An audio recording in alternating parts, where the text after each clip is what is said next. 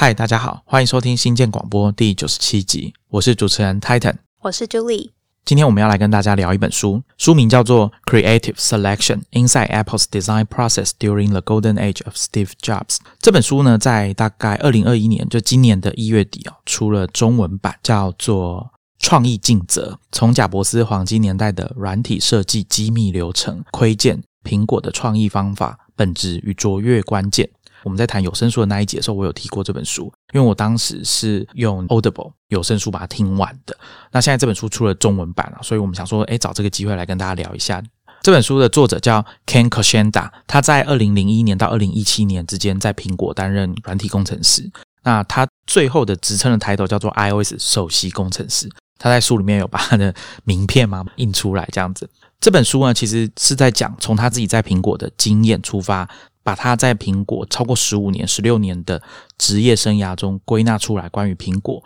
在贾伯斯的年代啊，怎么做产品开发，特别是软体的产品开发，因为他是写软体的。我相信听众应该跟我一样，就是长期以来外界啊总是很好奇苹果内部到底是怎么做产品这件事情的，而且大家关心的面向都不太一样。有些人关注的可能是创意的层面。或者是设计、工业设计的部分，过去有读到一些书啊，或者是文章都在谈这个东西。比如说，像之前在科技创业周报，我们的电子报里面有推荐大家一篇《哈佛商业评论》，里面讲到苹果的组织架构怎么影响到他们的成功。那那篇文章蛮长的，我们会把链接放在 show notes，大家可以再去找来看。就像我刚刚讲的，这本书是从软体工程师的角度出发，他就以在苹果参与过的几个专案来跟大家分享，说苹果内部是怎么开发、怎么做软体这件事情的。很多人想到苹果，都会先想到他们的工业设计，想到他们的硬体产品。那其实呢，软体在整个苹果的体验里面也是扮演不可或缺的角色，因为他们最自豪的就是软硬体之间的整合做得非常的好。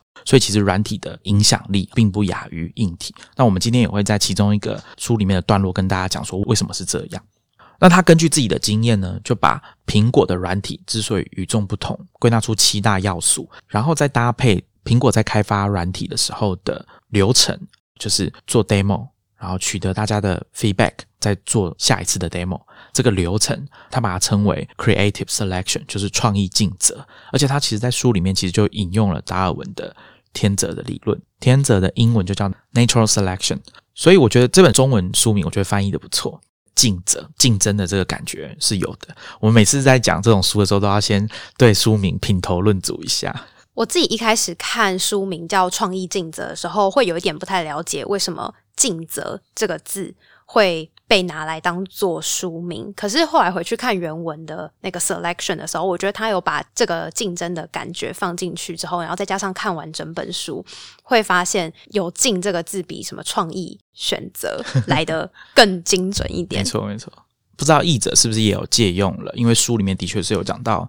达尔文的演化论。今天的节目呢，结构会有一点像我们上次在讲恣意横行，在讲 Uber 的故事《Super Pumped》这本书。我跟 Julie 会从书里面找几个段落出来跟大家分享。但是呢，当然还是跟大家说，把书找来看会比较好。我最后会跟大家解释为什么。我在前面有提到说，Ken 他是从二零零一年进入苹果的。那等一下，Julie 会先跟大家分享 Ken k s h a n d a 这个书的作者，他在进苹果之前在做什么，然后最后为什么跑去苹果。那接下来我就跟大家分享说，他在苹果任职期间，其实有经历过两次灵光乍现的激动时刻。他的原话这样，因为他在加入苹果之前，他跑去那时候是一九九九年创立的一家新创软体公司，叫 Ezo。这间公司它的目标是要开发一套有别于苹果的 Mac 跟微软 Windows 系统之外，但是又简单好用，然后符合日常可以运算的一个替代方案的系统。那这家公司其实是由那时候一九八零年代设计麦金塔电脑的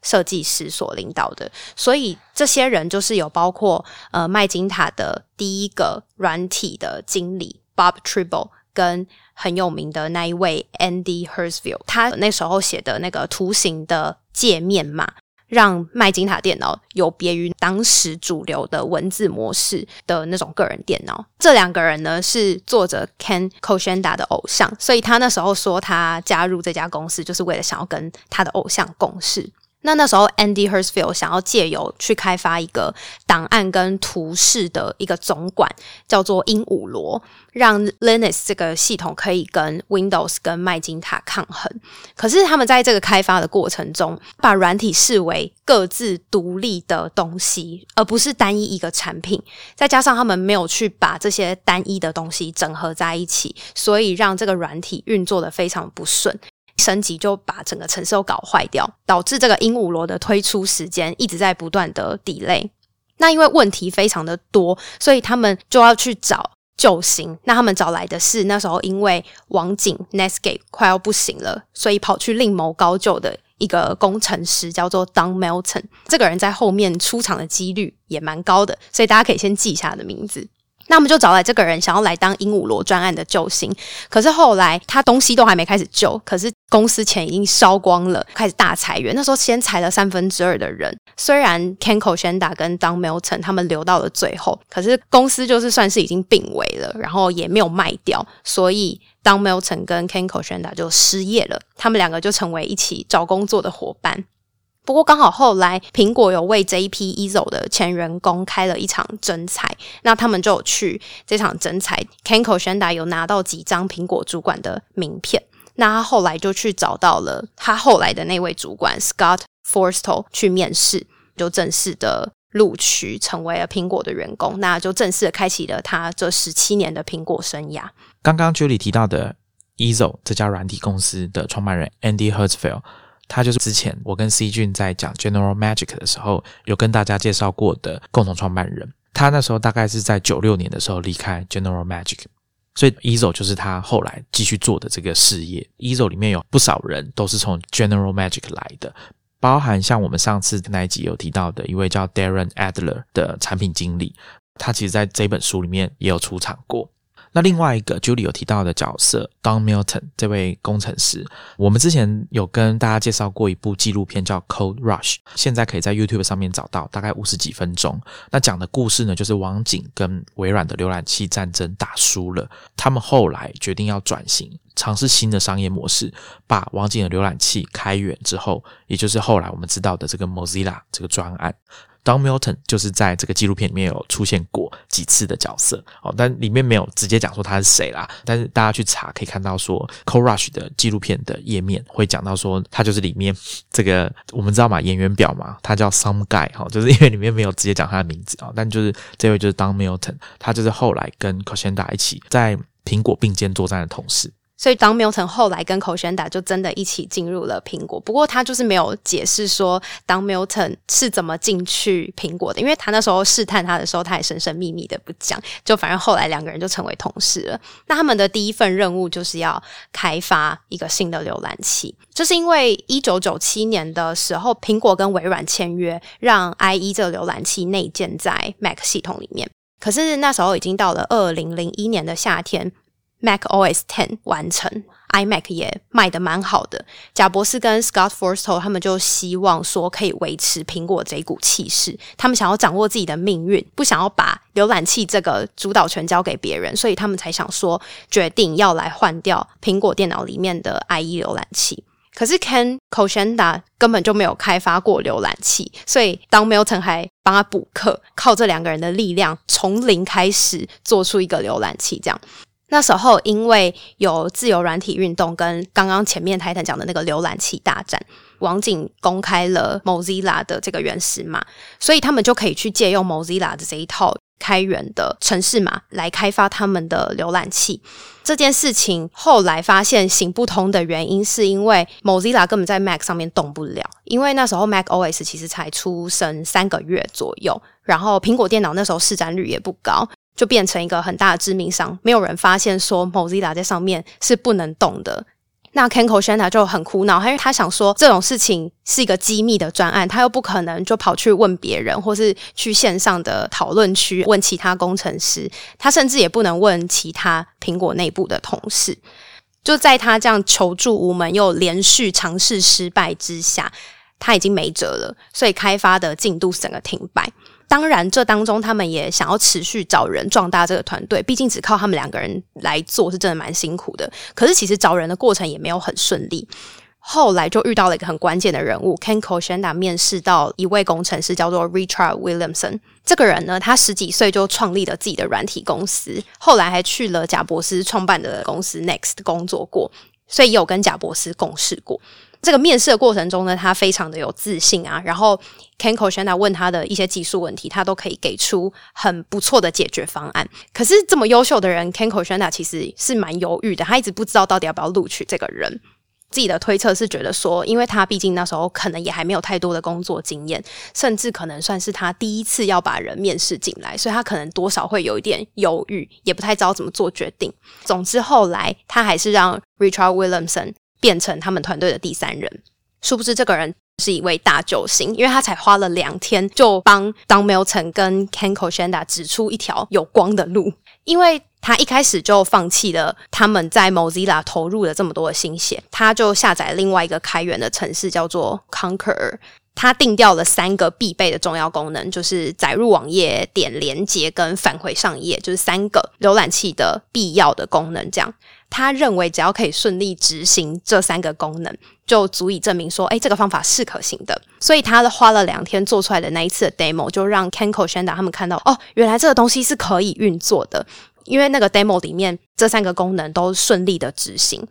就算字体不符合苹果的标准，可是文字上面是够清晰的，可以看得清楚的。所以 Richard Williamson 就没有在字体跟这些小细节上面去浪费时间。譬如说，还有什么？快速键啦，或者是要设计很精美的那种 icon 啦，它排出重要的顺序，把重要的啊、可以用的啊，或是可以忽略的功能，把它排出来之后，减少干扰，然后在它定调的时间里面，就很快速的把这个 demo 做出来。一开始，Ken k o s h a n a 他们接到开发浏览器的指示，有一个很重要的原则。就是这个浏览器的速度要很快。那再来是 Richard Williamson，他的做法等于是帮 c o s h a n d a 上了一课嘛，就是说做的所谓的 demo 演示这件事情，重点不是在于说我要让这个东西完全可以运作，或者是有点像说已经做到一个成品的阶段，我再拿出来。因为 Conquer 本来不是为 Mac OS 设计的，所以 Richard Williamson 他就做了一些手脚，好，他骗了两边的东西，他让 Conquer 以为自己是可以执行的，然后也让 Mac。以为这个 Conquer 是在 Mac 上面可以执行的软体，它在里面有讲一些技术的术语啊，那我们这边先不谈。总之呢，Richard Williamson 就是找到一个快速的方法，可以让同事们知道这件事情是可以往下做的。而且，其实 Conquer 这个浏览器并不是 Richard 自己发现的，而是 Ken 跟 Don 在跟他简报他们要做的工作的时候，先跟他提过的其中一个开源的选择之一。所以他后来就挑了这个出来做，然后让他们知道说这件事情是可行的，而且不用去改 Mozilla。我如果没记错，他们是说 Mozilla 的这个城市码大概有一百五十万行这么多，所以不需要去碰那个那么庞大的东西，可以另辟蹊径。所以后来就是这个 Conquer 的浏览器的原始码档案，因为他们发现可行了嘛，就要把这些东西移植到 Mac 上面，开始做测试跟 debug，让这个浏览器的城市码看起来就像天生属于 Mac 的这个软体系统一样。不过中间呢，也还是经过了许多的波折，也是很枯燥又很繁琐的步骤，大概长达了两个多月。那浏览器终于是成功的，可以在 Mac 上面建制成功，也就是说。你可以在荧幕上面点开这个浏览器的应用程式，可是这个时候这个浏览器还没有办法做到就是载入网页，所以呢，他们又在花了一段时间去克服。终于 k e n k o s h a n d a 就发现了一个东西可以修复，最后他们就看到苹果浏览器从网路上第一个载入的真实网页是一个黑色的长方形，这样。Ken k o s h a n d a 在书里面是说，他就很像电影《二零零一太空漫游》的片头场景一样，就是一个外星来的大的黑色方杯。所以他在里面讲到让他觉得非常激动而且灵光乍现的那个时刻，第一个就是看到黑色方杯出现。不过，因为我本人 没有看过这部电影，好像对我来说年代有点太早了，所以我没有办法感受到它的激动。这部电影我忘记了，我那时候应该在 Netflix 上面看的，因为这部电影很有名。那里面的 AI 啊，还有 HAL，很多都是后来对电脑科学有兴趣的人都印象很深刻，会反复去提的一部电影。这个里程碑结束之后，后面。的进展就相对顺利很多，因为在那个黑色方杯出现后的一个礼拜，他们已经可以把黑色方杯变成一个显示雅虎首页全部文字的一个网页。那再隔一个礼拜，图像就全部可以出现了。所以其实回过头来看，要不是 Richard Williamson 的加入，然后给了他们两个团队一个突破口，Ken k o s h a n d a 跟 Don Milton 就会一心继续扑在那个 Mozilla 上面，一直钻牛角尖的那种感觉。他自己觉得说，这种思维上的差异，就是让整件事情有截然不同的结果。他有发现，这是他们做事方法的不一样，因为他跟张 Milton 刚到苹果的时候，还是像以前在一周工作那一套工作方法。不知道大家还记不记得我前面有讲过，他有提到。那个鹦鹉螺专案为什么会失败？就是因为他们一直没有办法用整合的方式来使用这一套软体，所以最后鹦鹉螺才宣告失败跟死亡吧。所以 e z o 时代没有像 Richard Williamson 要先赶快搞定一套可用的原型就好，他们一直在纠结说一定要把这个东西弄到完整可以上线，后面就一直 delay，然后钱就烧光。所以 Ken k o s h a n d a 说，他后来几年一直仿照 Richard Williamson 的这一套方法，让他每次做 demo 的时候都要去先思考他的 TA，然后决定说这个 demo 要包含哪些功能。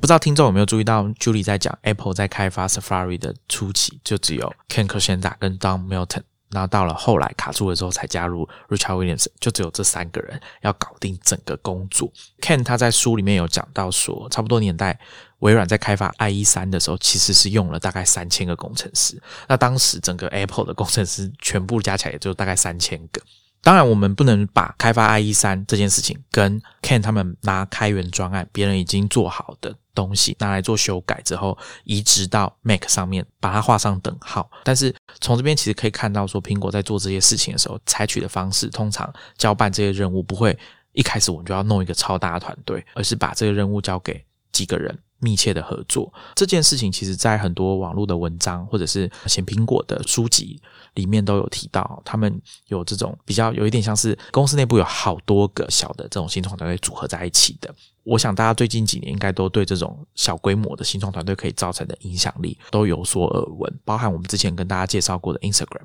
他们在二零一零年成立，然后到二零一二年被 Facebook 收购的时候，其实团队只有大概十四个人、十五个人左右而已，非常的少。但是当时他们的 App 已经在服务几千万人了。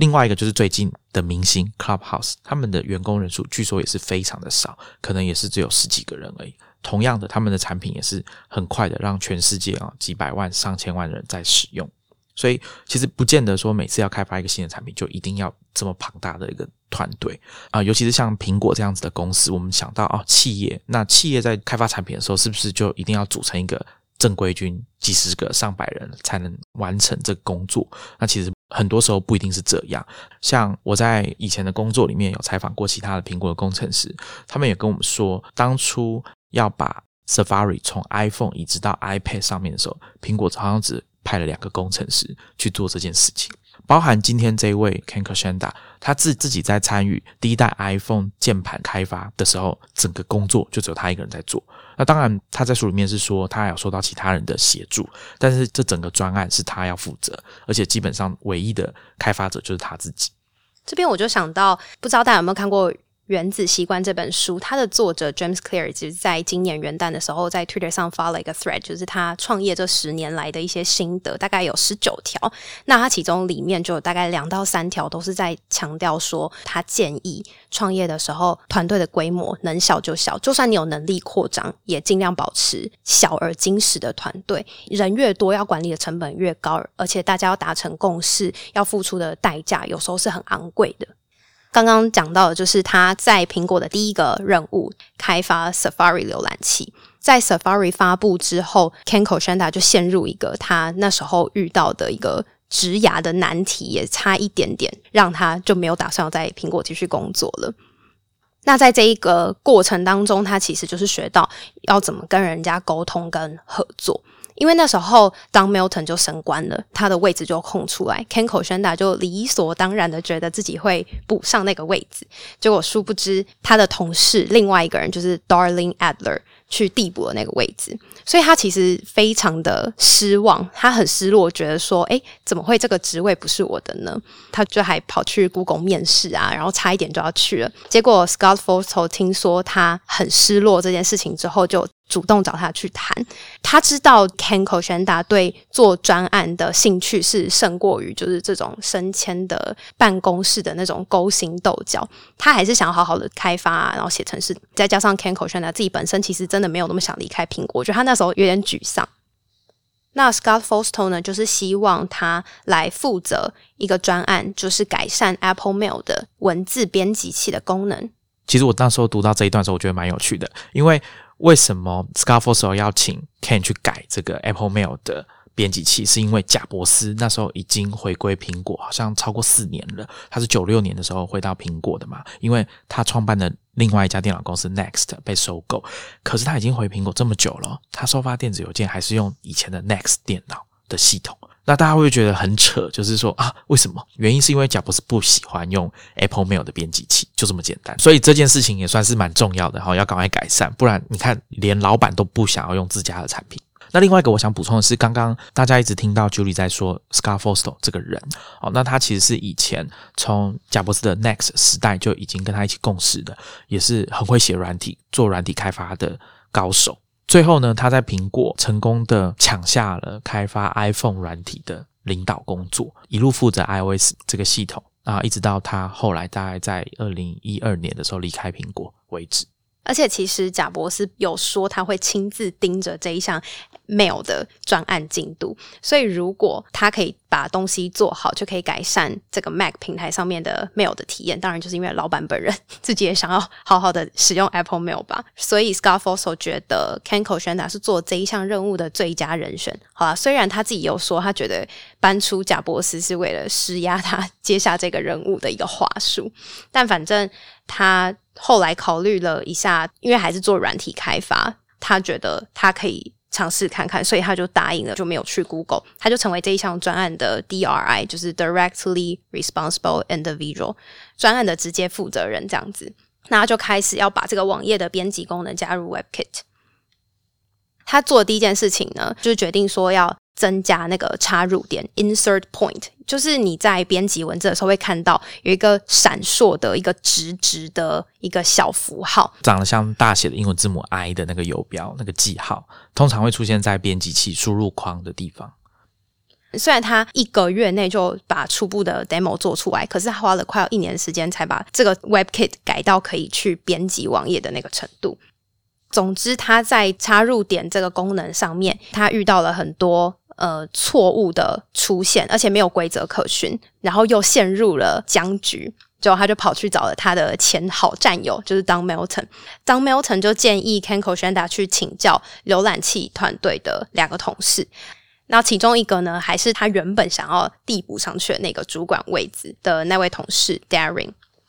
那因为他们两个的丰富经验，就帮 Ken k o s h a n d a 突破瓶颈。当然，中间有很多技术上的细节描述，我觉得大家可以再去看书，应该会更理解。可是他自己回想当时的心态，也是一个很大的关键。因为如果他早一点求助的话，Ken k o s h a n d a 觉得同事给他的那些建议，可能会让他会想要辩解说：“哦，这个我试过啊，可是这个不行啊，等等的。”他对自己的能力还是有一定的自信嘛，所以他会觉得可能面子上挂不住。而且他虽然是想要跟别人合作的，可是别人可能不见得这样想。所以要不是那时候他真的已经陷入僵局，叫做算是走投无路吧，他可能也不会这么开放的去接纳，甚至是他潜在竞争对手的建议，他可能会反而避开他们的说法。我觉得这里听众可以设身处地的想象，今天假如有人要跟你竞争某一个职位，大家要升官，可是你抢输了，但几个月之后你的专案遇到困难，那你去找你的好朋友。他们却建议你说：“那你去找之前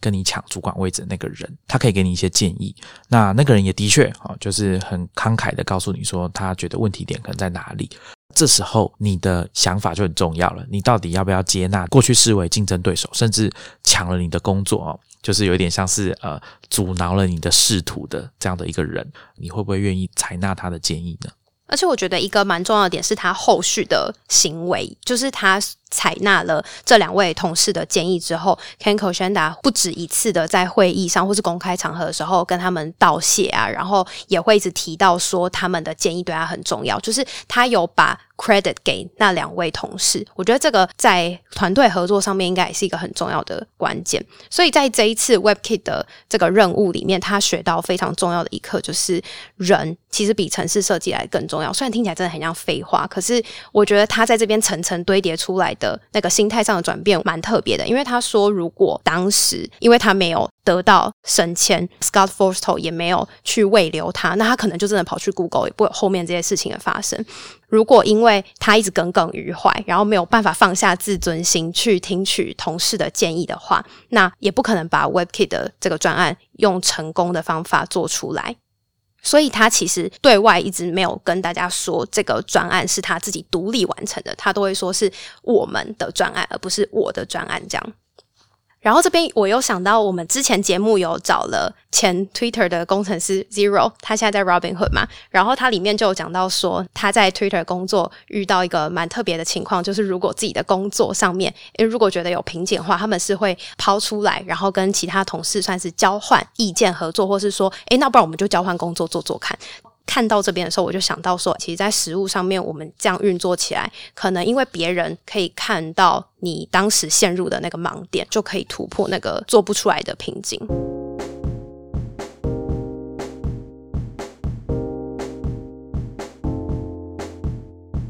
接下来呢，我们就把这个时间哦快转到 Ken k o s h n a 加入当年第一代 iPhone 开发的专案，叫 Purple。现在大家应该都知道这个代称哦。其实他并不是一开始就被找去加入的，而是之前他一直想要升官。那完成了前面众多的专案之后，后来他终于有升官的机会了。他被指派领导 Mac 系统里面的云端同步的专案。那只是说他后来发现他自己并不喜欢做这个管理职。其实之前呢，啊，邱木安来跟我们分享他在 GitHub 工作经验的时候，其实有提到啊，有些工程师转换成管理职之后，会发现自己并不是很喜欢，或者是无法适应，所以会再退下来。那 Ken k o s h n a 他就是遇到到这个状况，而且他很不幸的这个状况是比较麻烦，就是你想想看到你之前为了升官没有升到，耿耿于怀，想要跳槽，而且把这件事情直接跟你的主管拿出来说，那主管派了一个工作给你之后，你把它完成，现在有机会让你领导一个 team。才过几个礼拜而已，你就说我不干了，我不想做管理职了，麻烦帮我找一个新的工作给我做。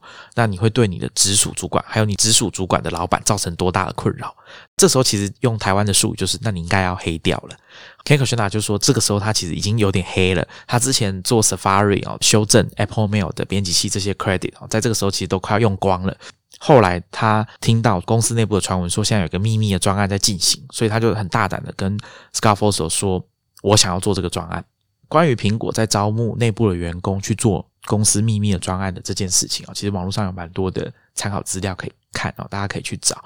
通常 Scarfoso 的做法就是他会去打听哪些部门有厉害的精英工程师，把他找过来，精英的设计师把他找过来，然后组成一个团队之后，就会把这个团队跟外界隔离。只要你的门禁卡没有权限，就进不了这个区域。好，那这些人所有进来的人都要再签一次 NDA。保密协议，那大家应该会觉得说：天哪，我到底要签多少这种文件才可以好好的工作？所以你就不可以跟大家说你在做这个专案。甚至蛮有名的例子就是 Scarfoso 说，他们那时候在做 Purple 专案的时候，他就贴了一张海报，《斗争俱乐部》的电影海报。因为《斗争俱乐部》里面的第一个原则就是你不可以谈《斗争俱乐部》，所以苹果的员工其实都不知道，他们不能轻易的跟同事们。透露说自己正在做什么。如果你的专案是这种性质的话，那当时谁可以知道 Purple 专案？谁可以签保密协议？这件事情是要上层到贾博士来决定的。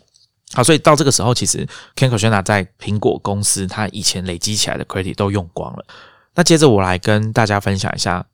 Ken k o s h n a 他在 Purple 专案里面。做的工作，也就是做键盘的开发。他当初加入那个时间点大概是二零零五年。那到秋天的时候，整个团队的开发遇到一个困难。那当时他们的主管 Henry 就把所有人叫出来说：“停下你们手边所有的开发工作，请大家现在专心做一件事情——开发键盘。我们要举办第一届的键盘大赛，其实应该也是最后一届，就是大家要用触控荧幕这个输入的。”界面去开发出键盘，现在我们看起来大家用触控荧幕输入已经很习惯了。可能没有办法很快的发现说，哎，为什么键盘有这么重要？重要到要所有的人放下手边的工作来做这件事情？原因是因为当时用触控荧幕设计出软体的键盘来输入是很罕见的事情，尤其是在手机上。那当年大概在二零零五年那时候最红的，大家最喜欢讲到说，哎，在手机上面很快速的输入文字，比如说发 email，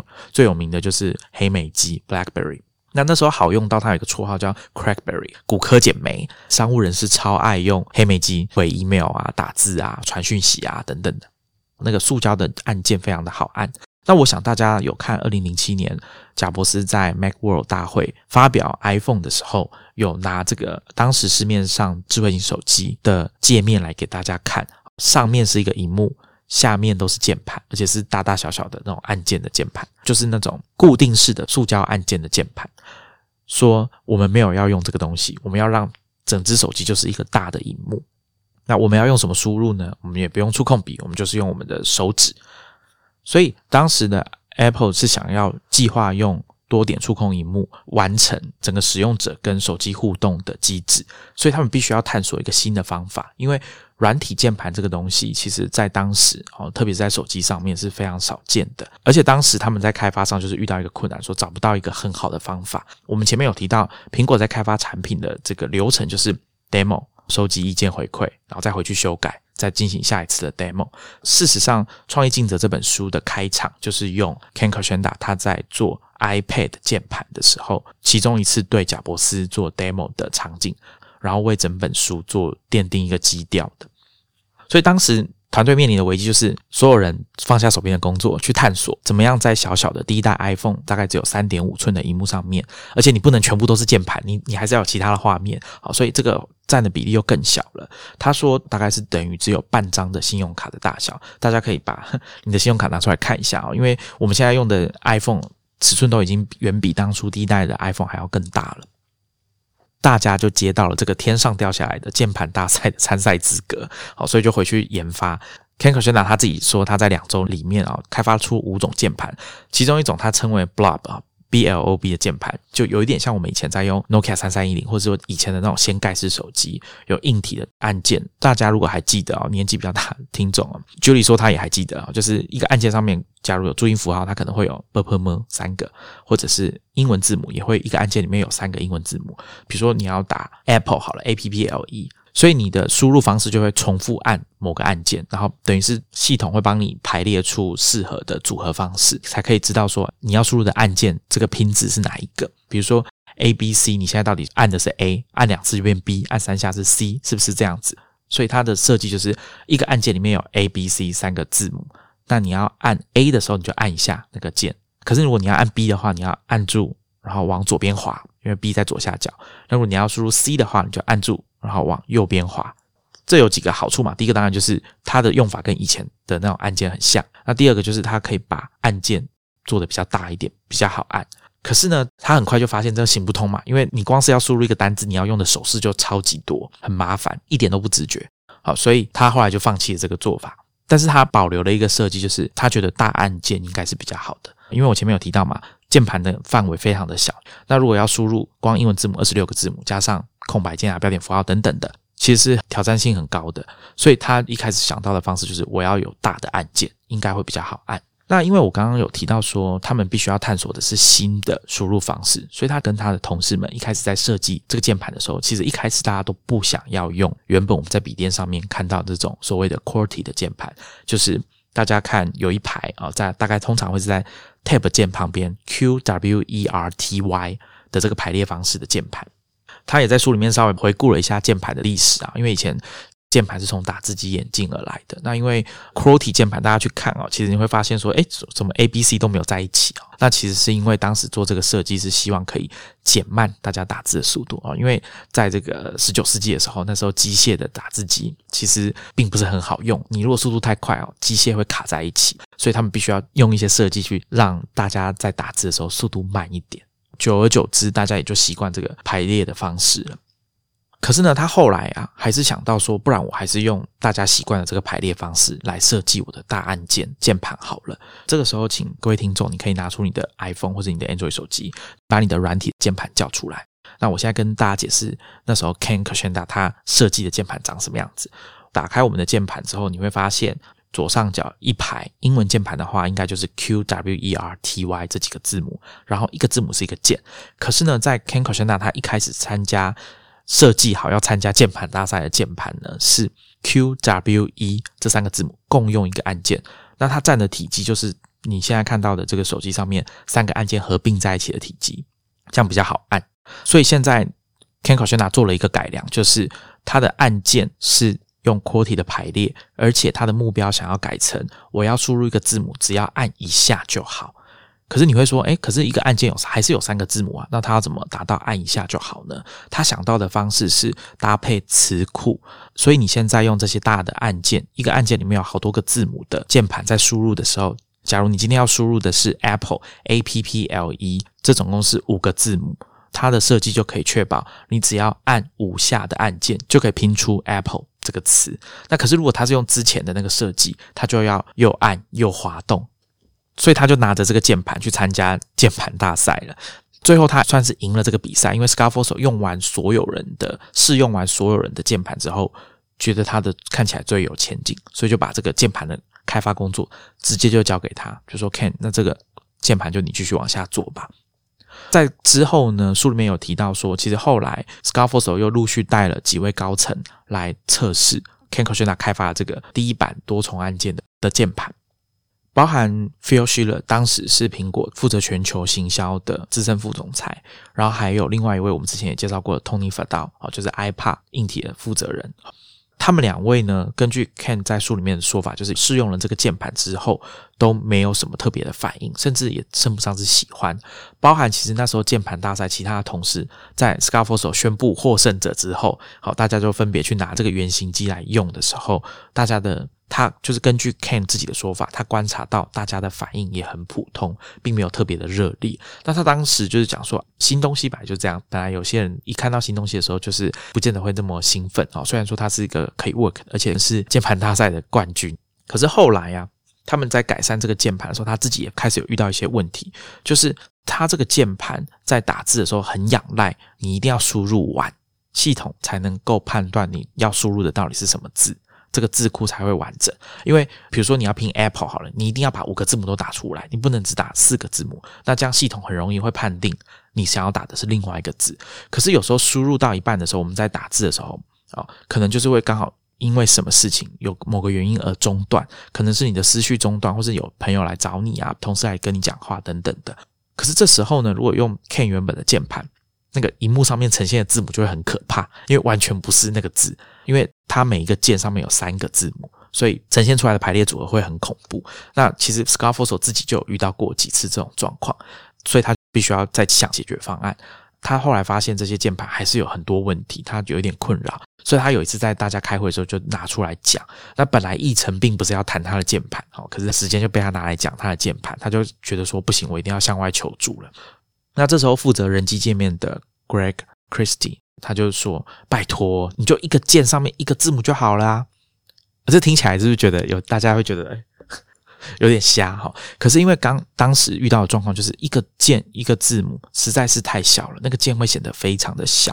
接下来我想要换一个方式来跟大家解释，后来 Ken k a s h n a 怎么找到他的解决方案。我们现在看这个按键的时候，以 iPhone 来说，英文的键盘，你点随便一个按键，你点下去之后，你会发现荧幕上面会有一个从那个按键延伸出来的框框，告诉你说你现在点的是哪一个字母。那这个设计啊，Ken k a s h n a 在书里面有注脚，有有写说他其实已经忘记说当初是谁第一个想到这个解决方案了啊。不过大家都认为这是一个很棒的方法，因为这个确保说使用者知道系统知道他要输入哪一个字母。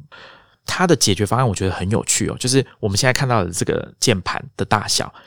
跟系统看到你输入的那个键盘大小长得并不一样。那这边我想要请大家去我们的 show notes 点一个影片的连接。华尔街日报在二零一七年 iPhone 满十周年的时候有采访过 Scar Foster 还有 Greg Christie 以及 Tony Fadell，请他们谈谈当初 iPhone 专案的故事。那其中一个部分呢，Scott Forstall 跟大家解释这个键盘的设计，因为键盘在当时是一个，就像我刚刚前面提到的，非常具有挑战性的其中一个开发工作。那 Scarfo 在解释键盘的时候，这个动画我觉得做的不错，所以啊，建议大家去看一下。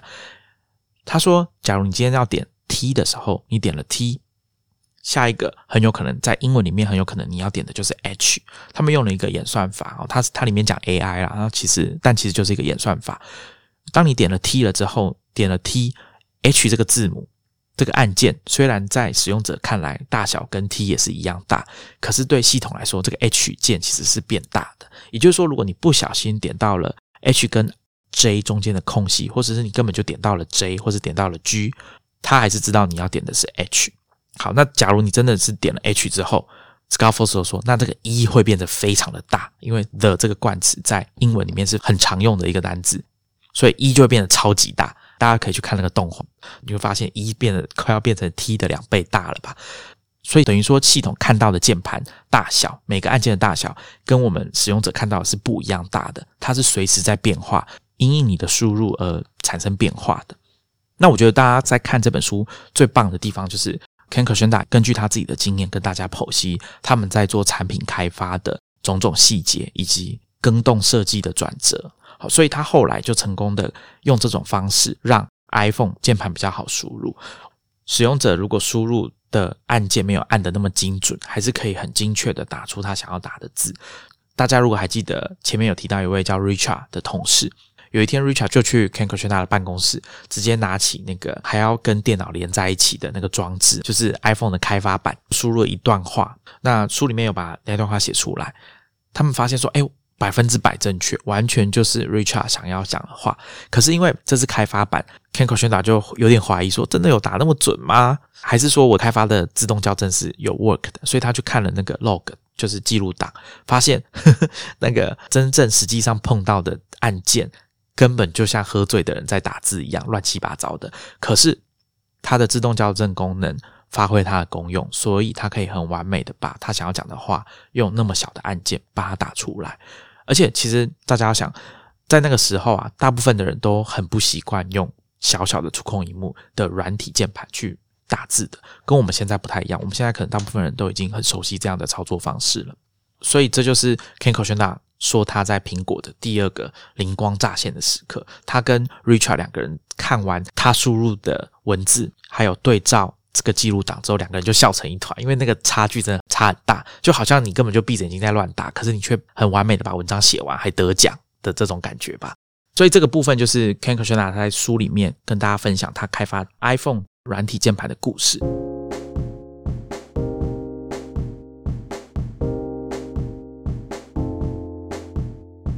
那我们刚刚跟大家分享了几个书里面的段落嘛，Ken k e r s h n a 其实就是把这所有他在苹果哦在书里面有提到的这些案例，把它结合起来之后，从里面抽取了七个。我们刚刚前面讲，他认为苹果的软体之所以跟其他人不一样，之所以那么特别的七大要素。那我现在把这七大要素念给大家听一下哦。其实大家在听的时候可能会觉得有点困惑，因为这七个要素其实就是很简单的几个单字而已。第一个是灵感 （inspiration）。第二个是合作 （collaboration），第三个是记忆 （craft），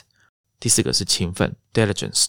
第五个是果断 （decisiveness），第六个是品味 （taste），第七个是同理心 （empathy）。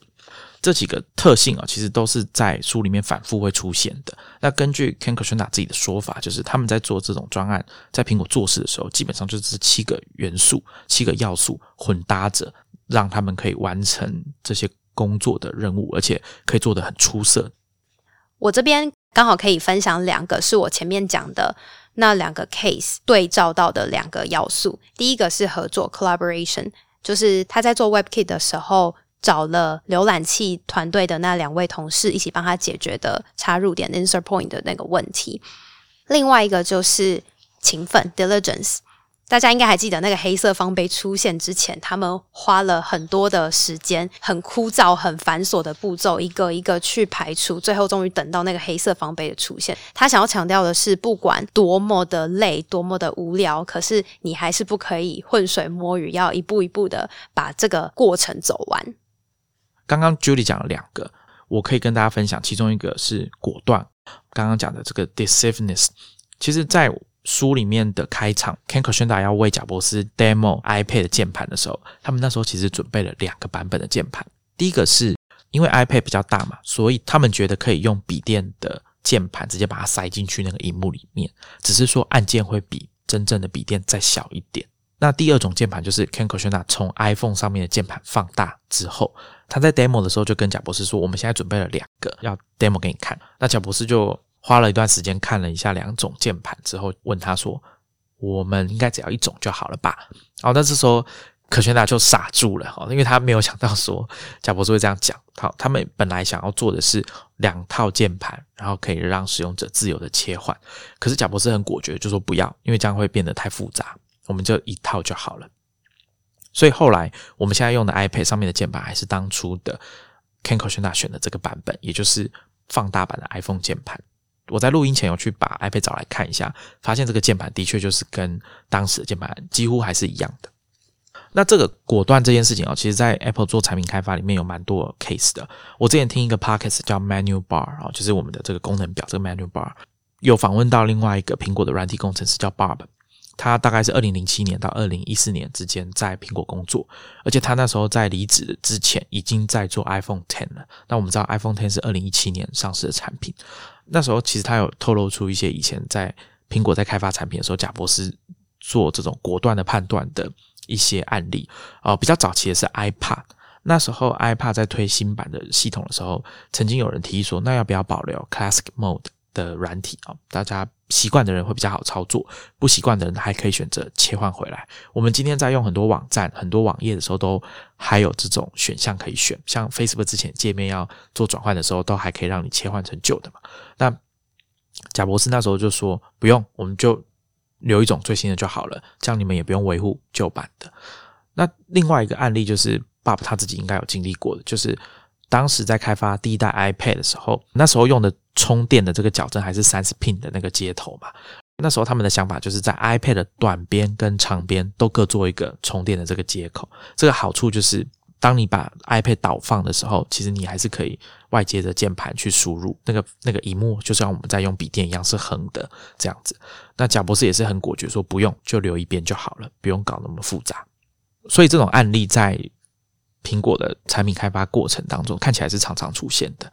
那另外一个重点就是 demo 这件事情，整本创意镜者里面常常出现的场景就是 demo 这件事情，还有大家给 feedback 这件事，以及回头修改之后再下一次的 demo。那当然，demo 的层级会逐渐的升高，一开始可能只是团队领导人或者是自己工程师彼此之间试用他们的产品，给予一些意见回馈。那层级会逐渐升高，像我刚刚说的，会找资深副总来用。那最后呢？如果大家觉得没问题，或者说这个东西够重要的话，就会直接送到贾博士那边。甚至是要 demo 的时候，有没有必要让你这个人出现，都是很重要的一环。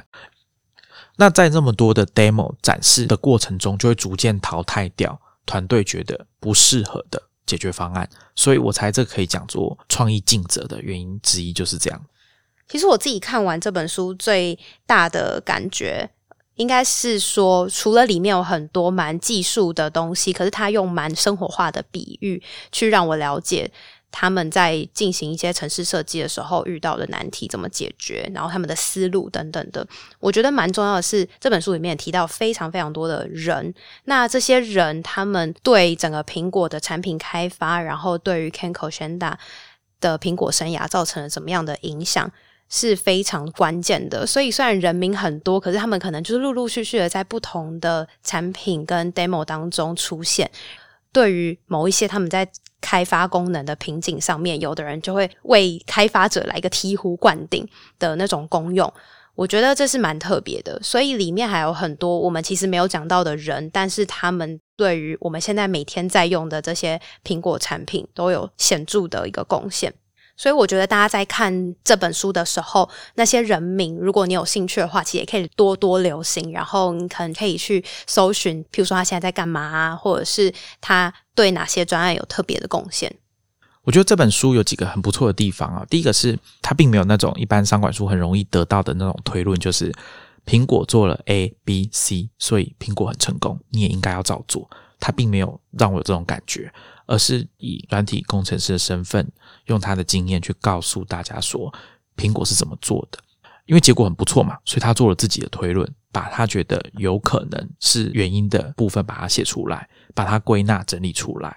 那当然，他对于自己跟同事们的工作成果，还有苹果产品的成功是感到很自豪的。但我想这也是这本书比较难得的地方，因为其实市面上很少有这种苹果内部的人士出来跟大家讲详细的说他们的专案开发是怎么做的。因为其实这种经验基本上都是会被保存在机构、企业组织里面，不会外流的。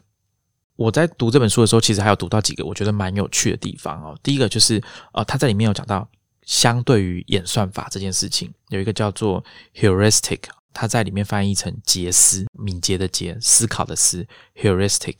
从阿基米德哦，就是有大发现之后喊出来的那个 eureka 这个字来的。它的意思啊，其实大家看书的注解。应该是译者有加注，就是说，这其实就是依据有限的知识或者是不完整的资讯，在短时间内找到问题解决方案的一种技术，也可以说是一种经验法则。那既然它是经验法则，其实这整本书的过程当中，你会发现说，啊，Ken k e r s h n a 一直在书里面讲说，他其实不懂数学，所以那时候在做键盘的校正的时候，其他部门的同事，因为其他部门同事不知道 Purple 这个专案，他也不能说。大家给他的意见很多，这种数学统计归纳的方法，像马可夫链啊这种，我们今天在 machine learning 常常会听到的，他其实不会，所以他必须要另外想比较简单的解决方案，这是其中一种。再来就是我们从书里面可以看到，说苹果的人在开发产品的时候，他们必须要有一些部分是以人来做取舍，比如说像他讲的果断啦，还有品味这些，基本上都是以工作者自己的角度跟经验，还有他们大量的。使用自己的产品之后得出来的结果 Ken k o s h n d a 在书里面有提到一个 Google 的做法，好，他拿来做对照。呃，大家可能有听过 Google 曾经为了一个蓝色，哪一种蓝色是比较好的蓝色，做了很有名的 A/B testing 啊，就是找了四十一种蓝色，然后让使用者来点点看看大家到底喜欢哪一种。那这个 case 应该是 Marissa Mayer 那个年代，他还掌管着搜寻引擎听的时候的事情。那这个做法。Ken k r s h n a 就说这有问题的地方就在于，那既然有四十一种，你为什么不测一百种、测一千种？然后再来，你做 A/B testing 的时候，你完全排除了开发者、做产品人的选择，而做大量的 A/B testing，它其实是有很高的机会成本的。你一直测试、一直测试，其实你失去的就是让专家开发产品的人做判断的机会。他认为用那种方式是开发不出像苹果这样子产品。另外一个，我觉得也蛮有趣。他书里面其实提到很多这种小的细节，或者说跟我们今天在使用 iPhone 或者是苹果产品，你会发觉到的一些设计上的巧思。比如说，像我们的手指在点这个触控荧幕的时候，它必须要设计一个叫 Warp 好 W A R P 弯曲的这个机制。因为我们在用手指点击，比如说 iPhone 的某个 icon 好了，触控荧幕上面的某个 icon，你觉得自己点到的东西应该是指尖所指的。位置，但其实呢，你的指腹会先碰到荧幕，也就是通常会在你想要碰到的那个 icon 的下方一点点，电容式触控荧幕会先感应到，所以他们必须要用软体的方式去校正那个触控到的地方，把它往上挪，让系统知道说，其实你想要碰到的是实际上碰到的那个地方的上面一点点的那个位置，才是真的是使用者想要碰到的地方。这个东西，我建议大家可以用一个方式去测试。我用口头描述试试看。你请一个朋友用他平常使用 iPhone 的方式拿着，然后你站在他的对面，伸出你的手去点他手机上面的 icon，你会发现常常会点不准。比如说像 Safari 这个 app 好了，它下面不是有书签那个书的 icon，或者是分享那个箭头的 icon，你可以试着去点点看，站在他站在你朋友的对面，直接去伸手去点他的手机的。那些 icon，你会发现你常常点不到。那原因就是因为我刚刚说的，系统必须要把你真正碰到的地方往上挪。可是因为现在你的方向是跟朋友的方向是相反的，你站在对面嘛，所以它等于是把你碰到的那个地方往下挪了更远了。也就是说，系统真正感应到你手指去碰的地方，然后对应到系统要呈现的效果，离你的手又更远了。所以你会一直觉得。你点的位置好像都点不准，你需要调整手的方向，第二次可能才点得中。原因在这边，这个设计在正常的使用状况下是很好的，因为它可以提升触控荧幕的精准度。最后呢，我要建议大家，就是有兴趣了解的听众要去找书来读，因为虽然我们刚刚在节目的后面啊有提到说这个七大要素跟创意尽责，并且还有附上一些例子来说明，但其实呢，呃，就像书里面讲的，这些东西都是他们慢慢累积。Ken k o s h n d a 花了十六年、十五年、十六年的时间，才累积出这样子的心得。所以，如果你想要尽可能抓到 Ken k o s h n d a 想要在书中表达的意思我会建议说，你还是把整本书把它读完是比较好的，因为书里面描述到许多小细节，都是堆积出后来 Ken k o s h n d a 讲的这种领悟出来的苹果工作方式的其中一部分。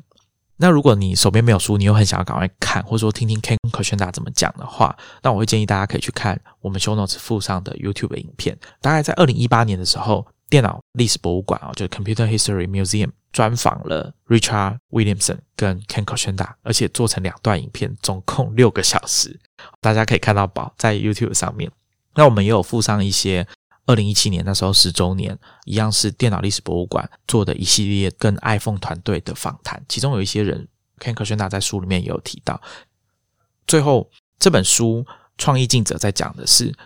苹果开发。产品，尤其是软体产品的方法当中，有谈到一部分他们的团队或者说组织的设计等等的。那如果听众们对于 iPhone 这个产品的开发过程或者是相关的议题有兴趣的话，我觉得大家可以去读另外一本比较早之前出的书，叫做《解密 iPhone》，原文应该是《The One Device》，就是在讲 iPhone 的开发的故事。这是记者写的。那刚刚 Julie 有提到的 Andy Hertzfeld。他们以前在开发麦金塔的故事啊，其实有另外一位记者啊，叫做 Stephen Levy，他也写了一本书叫《Insanely Great》，就是在讲第一代麦金塔电脑的开发故事。以及 Andy Hertzfeld 他自己也写了一本他们当时团队在开发麦金塔的故事。这两本应该都有电子书，大家可以去找来看。我这边想要补充一个两个我自己觉得蛮有趣的小彩蛋，欢迎大家去书里面找来看，就是。大家在点 iPhone 键盘的时候，如果你有开音效的话，应该会听到键盘的那个点击的声音。那这个声音是怎么来的呢？其实就是 Ken k o s h n d a 创造出来的。至于他是从哪里得到的灵感，然后中后背后又有什么样的好玩的故事，然后取舍，大家就可以在注释里面找到。另外一个是我看完自己觉得蛮有趣的，就是 iPhone 跟 iPad，大家会发现它的广告海报上面，荧幕上面如果显示状态列或是时间的话，通常都是显示九点四十一。分，那又是为什么呢？这个答案就留给大家去书里面找来看。好，那我们今天就跟大家聊到这边，我们下一集见，拜拜，拜拜。